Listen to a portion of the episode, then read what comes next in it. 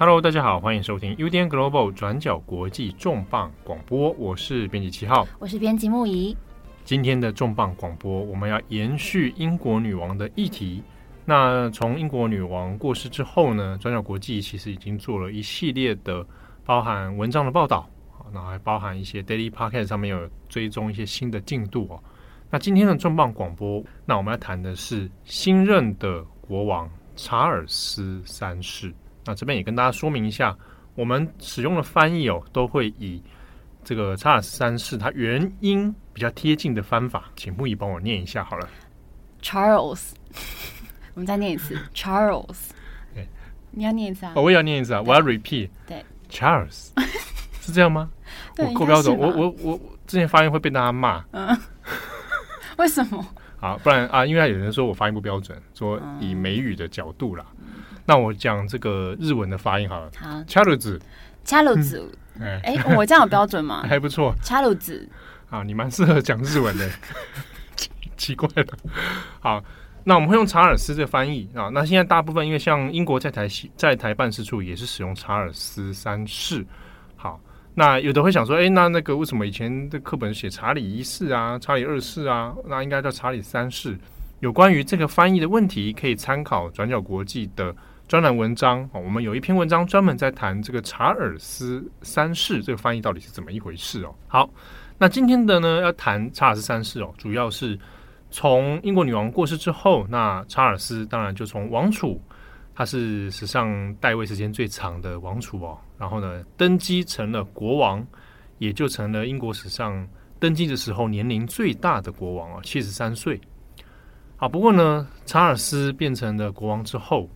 其实过去很多事情，当然又被大家来重新回味一下哦，包含他的婚姻故事啊，嗯，包含他的人生的各种大大小小的一些民间传说啊。那当然，他的支持度在民间其实有很多不同的说法啊。有的人觉得还 OK，还不错，但是对他的批评也不少。那在这一次的这个新任国王登基之后呢，那在英国。就有了一个在社群网络或者是在实际的活动当中，就有人在发起说 “Not my king”，不是我的国王。那这个说法里面呢，就有人讲到说，哎，英国人还可以用民意哦，来民意的支持度，那至少还有一个首相，他是有一定的民意基础的。可是呢，这个查尔斯国王应该这么说，皇室的成员。谁来当国王，并不是由人民来决定的。那人就说这个没有办法反映民意，所以 not my king 啊。那之中在英国就掀起很多讨论。那这背后的脉络里面也有讲到了，到底这个英国皇室啊存在的意义是什么？已经进入二十一世纪了，我们还需要英国皇室吗？好，那就引发了不同正反的意见。那我们这边先来讲一下这个 Not My King 这个事情哦，其实在英国也引发了不小的风波，也引变成了说，哎，这个被逮捕啊等等的一些风波。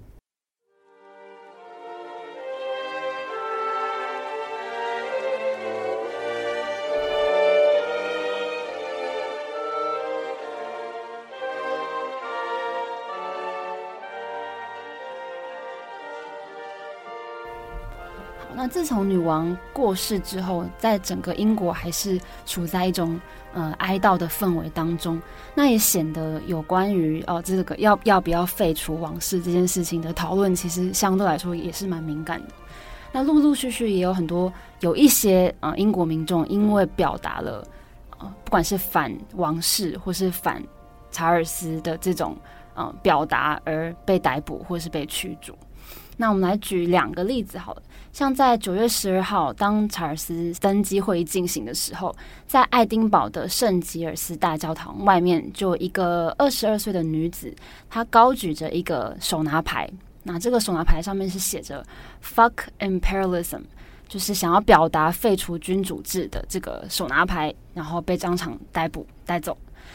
那同一天，也是在查尔斯登基会议进行的时候，英国有一位蛮知名的左派作家西蒙希尔，他在牛津的一个教堂外面，刚好经过一大群的这个支持群众啊。那时候他就喊出说：“谁选出他啦？”就 “Who elected him？”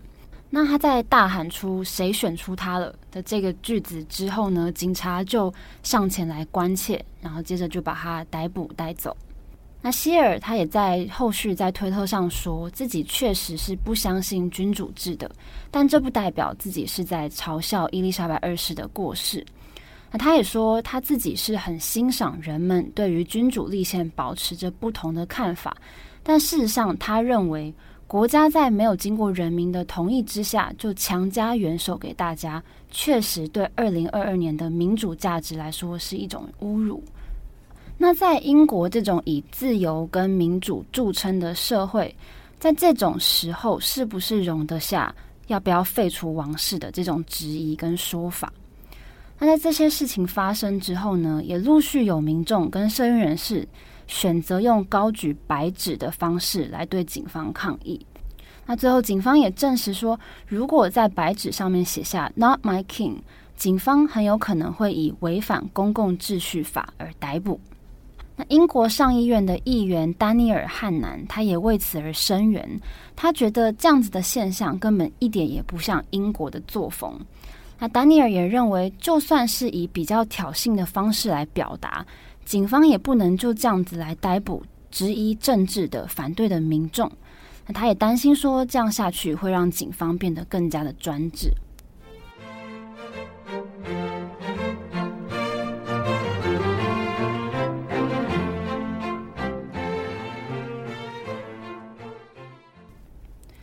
那随着女王的过世，人们不只是再次的大量讨论王室的存废与否。也开始掀起讨论，说英国女王在英国不同的世代的人民之中的印象跟意义到底是什么？那《华盛顿邮报》也为此把它形容是一种呃世代之间的一种代沟，他们把它分成老一代跟新一代的想法。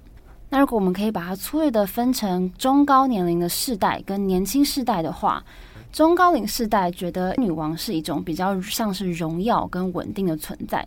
但是反观年轻一代，则认为比起王室的新闻，英国脱欧或是其他现在面临重要的社会议题，才值得更多的关注。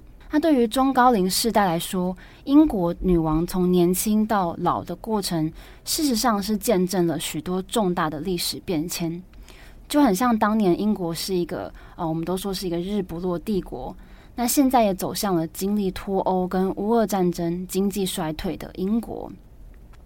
那当然，英国女王登基的一九五三年是经历战后复苏的英国。那当年也有很多难解的难题。不过，因为在战后，大家对于英国的未来是还是充满希望的，就更显得英国女王是英国以前荣耀世代的象征跟存在。那反观来说，年轻一代或许对这件事情没有太多的感觉。很多人认为说，英国女王是一种时代的遗物。那现在对英国来说，当务之急是乌俄战争在二月开打之后最让人有感的能源问题，还有接下来这个冬天大家要怎么度过？那英国有非常多的经济困难的家庭，甚至可能要被迫在粮食跟暖气的供应之间做一个选择。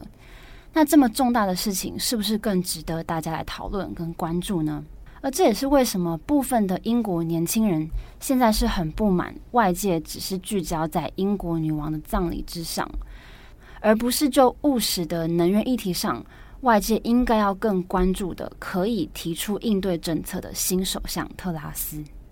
好，那有关于对皇室的存废与否，那在英国其实已经不是很很新的讨论哦，过去好几年当中都有面对过这一些议题。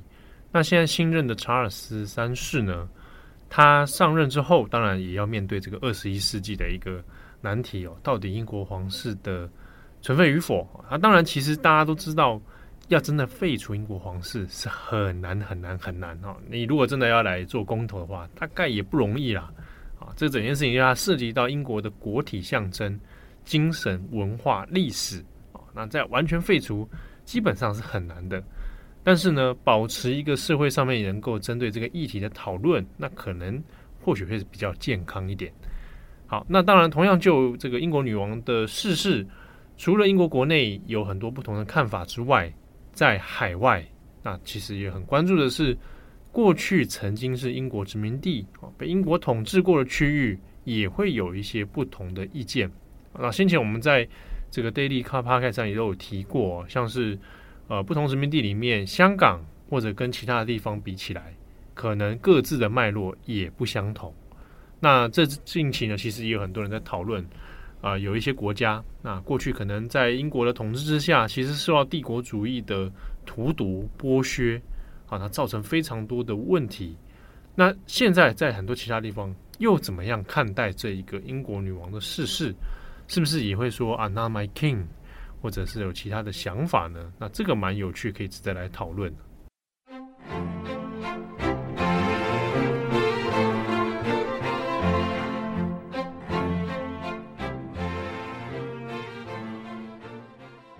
那在英国女王过世之后，曾经的英国殖民地也对英国女王的离开有着蛮复杂的感受。例如说，印度啊、南非、肯亚、奈及利亚等等这些国家，毕竟英国殖民留下来的历史伤痕，到今天还是这些国家难以和解的一个难题哦。那我们就以一九五二年发生在肯亚的毛毛起义当做一个例子。那这个一九五二年发生的时候，也是英国女王刚登基不久的前后前后的这个时期。那当年呢，英国军方杀害了肯亚人，然后还把超过十万的平民强制送到拘留营。那当时领军起义的领导人基马蒂，也因为被英国视作是叛乱分子，所以而被逮捕，然后执行了绞刑。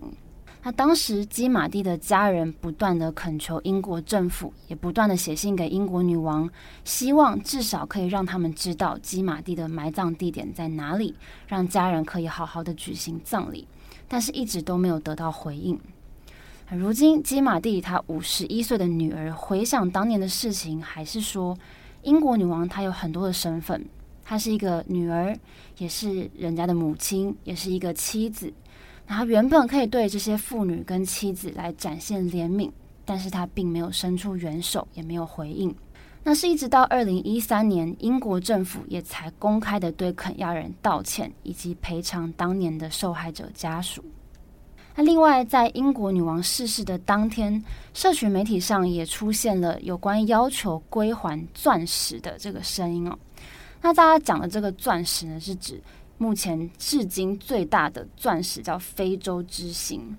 那这个非洲之星，它是在一九零五年的时候在南非的矿场里被发现的。那后来经过打磨之后，变成了九颗的大钻石，而且全部都是归英国王室所有。那其中最大的一颗钻石就镶嵌在女王的权杖上面，而第二大颗的钻石则是镶嵌在女王的王冠的正下方。那也有声浪是要求英国把这个非洲之星归还给南非的人民。那我们在 Twitter 上有看到网友用一个句子来嘲讽这个这件事情。他说：“这一个价值四亿美元的钻石可以支付七万五千名南非学生的高等教育学费。”但是在这个批评声浪之外，在非洲的境内也是有人持不一样的意见。有些人认为说，尽管女王从来没有为大英帝国犯下的历史错误来道歉，但是她事实上也是修复了殖民主义造成的一些伤害。例如说，像 BBC 就报道说，波札那的前总统伊恩卡麻，他是这样子形容的：他说，殖民主义不是我们想要记住的东西，那是一个黑暗的时期。英国女王是承袭了这个遗产。但是那不是英国女王设计的，就是指殖民主义不是英国女王她设计的。那他认为说，当伊丽莎白二世她成为女王之后，似乎也在为修复殖民主义造成的损害。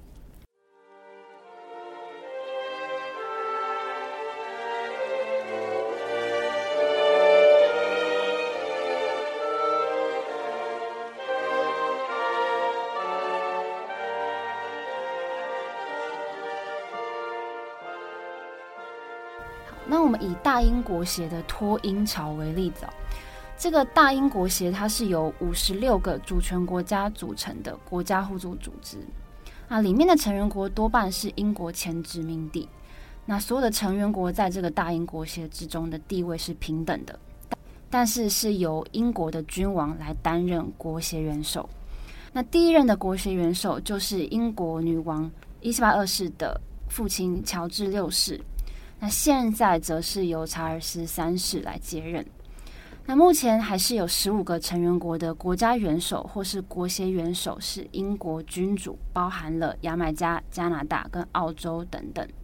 那随着各国的独立意识渐渐抬头之后，也有越来越多的成员国表达不想要再以伊丽莎白二世为元首的意愿。那当时是伊丽莎白二世，那现在就是查尔斯三世。那对这件事情呢，当年英国女王是选择承认也接受独立国的这个诉求，就像她在一九七七年曾经说过：“现在的大英国协是殖民主义后的一个突破。”它是一个自愿性的平等组织，也已经跟过去的帝国思想不一样了。那我们就以位在加勒比海的巴贝多来当一个例子。一九六六年的时候，巴贝多宣告从英国独立，然后之后就持续的推动要脱离大英国协。那后来他在二零二一年的十一月也正式宣布成为新的共和国。那当时是由总督梅森来出任巴贝多史上的第一位总统。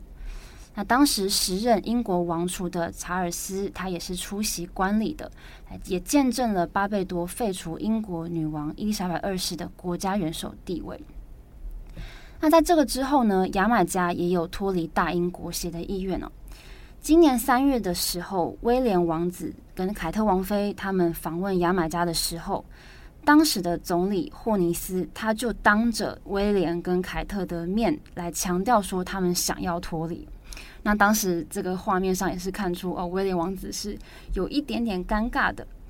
那另外呢，在他们访问牙买加英国高级专员公署的访问的时候，也有上百名的抗议人士就在场外拉起了布条来做抗议，要求英国王室要对当年的奴隶制来道歉跟赔偿。那这个特拉斯他才刚上任，就要立刻面对英国高涨的通货膨胀率，还有脱欧之后后续的复杂的议题跟能源危机要怎么解决？那查尔斯三世他面对王室内部有很多的纷扰，还有我们刚刚提到的这个大英国协的去留问题，到底他能不能用自己的风格来打造英国王室的一种新的气象呢？那我们就是也抛出一个问题说，在一个没有英国女王伊丽莎白二世的时代里面，查尔斯这个新的君主，再加上特拉斯这个新的政府，他又会把英国带到哪一种的未来？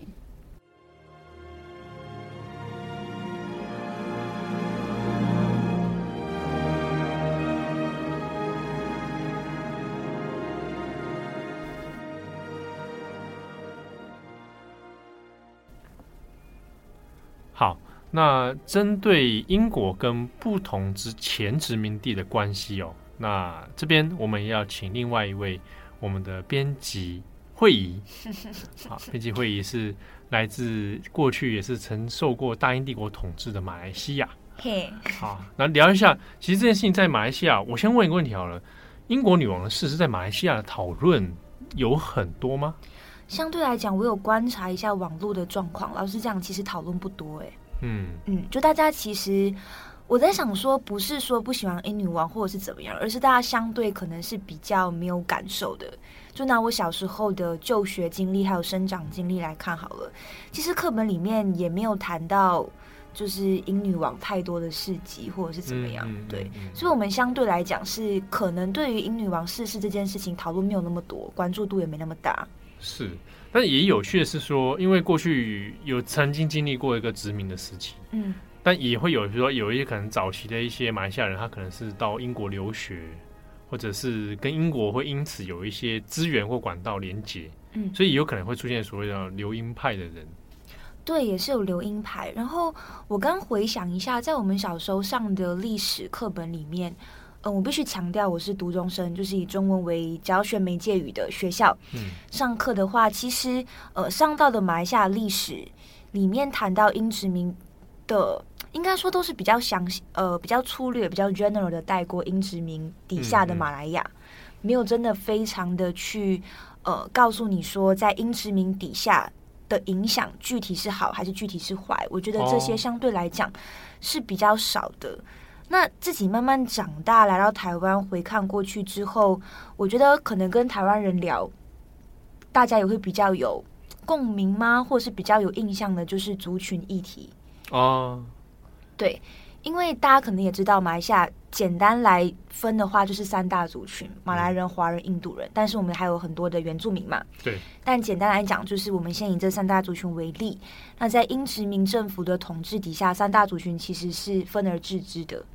分而治之。对对对。就是三三大族群是不会放在一起，他刻意把它分开来统治。对，这个分开来统治呢，不呃，包括工作上面、经济上面、空间上面，就是是各个层面的影响。嗯。这些东西是到现在还存在的，就很像你今天如果去到马来西亚某个地方，你会看到可能这个住宅区是华人居住的，然后那个住宅区是马来人居住的，嗯嗯嗯。所以在这样子的情况下，族群之间是有一个区隔的隔阂，对不对？对。但不知道的人可能去了想说啊，会不会是自然形成啊？大家都形成各自的社群，好像。很很很普通，很很很正常。嗯，但其实它背后是英国的统治所造成。对，但是说也有自然形成的可能性。当当时候确实是这样子一个区分统治的方式，嗯，来划分各个不同的民呃民族跟族群这样子。所以它的影响现在是在马来西亚是还可以看得到的，就是空间规划上面，或者是经济上面，嗯，大家可能也会觉得说哦，华人就是主导。经济，那马来人就不是类似，哦、对啊，就 这这也演变成一个后来这个社会角色的那个印象啊。对，嗯，我不知道台湾人对于马来西亚族群有没有一些刻板的印象，但就以马来西亚人来看的话，呃，大家很常讲的刻板印象就是华人勤劳，所以华人主导经济，马来人懒惰。哦，对，哦，这个这是在台湾是可以想象的，因为台湾就会把这改成。汉人就很勤劳了，哦，啊，原住民就很懒惰，就会有这种很奇怪的那种的刻板印象，然后拿来套在大家身上。对，我们其实在今年有出了一本书斋，这本书斋叫做《懒惰土著的迷思》。那作者其实是呃马来西亚的一个思想大使，就是对他其实整本书里面在谈的就是马来西亚去殖民化的这件事情。嗯，他说马来人懒惰的这个概念到底当初是怎么被建构的？其实是十八世纪到二十世纪，就是英殖民西方殖民国家统治马来亚期间，就是会认为说马来人可能不愿意从事这些殖民主要你从事的工作，所以我认为你懒惰。我我给你工作，然后你不你不想做，对，反正你就是因为你懒惰啊，你 lazy。对，就是从西方殖民主的角度去看，因为马来人不想要从事殖民主吩咐他们的工作，所以自然就被建立了这样子的一个角色。而当你这个刻板印象跟这个形象被建立起来，你会看到，你会看到，在马来西亚独立之后，类似的说法其实也一直被沿用下去，然后一直到现在。我可以举一个例子，一直被沿用，大家可能会想到前首相马哈迪。哦，马哈迪啊，对，马哈迪他就是最有名。我这边放引号啦，常讲的话就是马来人就是懒惰。啊、他直接这样这样讲出来啊？对，他会觉得说马来人就是懒惰，你们要跟华人学习，这这是一点。然后另外一点，他会觉得说，因为这样子，所以我们今天要更多的帮助马来人，你唯有把就是经济地位、社经地位提到提高到跟华人一样的程度，嗯、族群之间才有可能平等。哦，这个是马哈迪的思维。对，他就会觉得说马来人懒惰，就是类似的这种说法跟这种形象。从呃殖民时期被建构起来，到后来又被、嗯、你知道马哈迪这种呃变成以这种族群划分的东西，影响到他的政策。对对对，一再的加强，一再的附送，所以到后面，就像我小时候，我也会觉得，哦，马来人就是懒惰，因为大人这样子跟我讲嘛。嗯，对、嗯。然后这个概念其实推起来是从英国殖民时期的时候对开始建构的，开始，对对对。然后一直到现在，其实要完全的破除。其实还是还是有难度啦哦。对啊，你毕竟统治了这么久的时间，马来西亚也才是一九五七年才就是马来亚独立嘛。所以到现在我们在谈去殖民化，或者是当然不能够完全把这件事情都怪罪在英殖民，我们还是有自己的功课要做。嗯，但是是可以更多的去了解这件事情，以及后续我们要怎么去做去殖民化这件事情。好，那有关于英国女王的系列专题呢，也可以看我们转角国际的网站，感谢大家的收听，我是编辑七号，我是编辑会议，我是编辑木仪，我们下次见喽，拜拜，拜拜。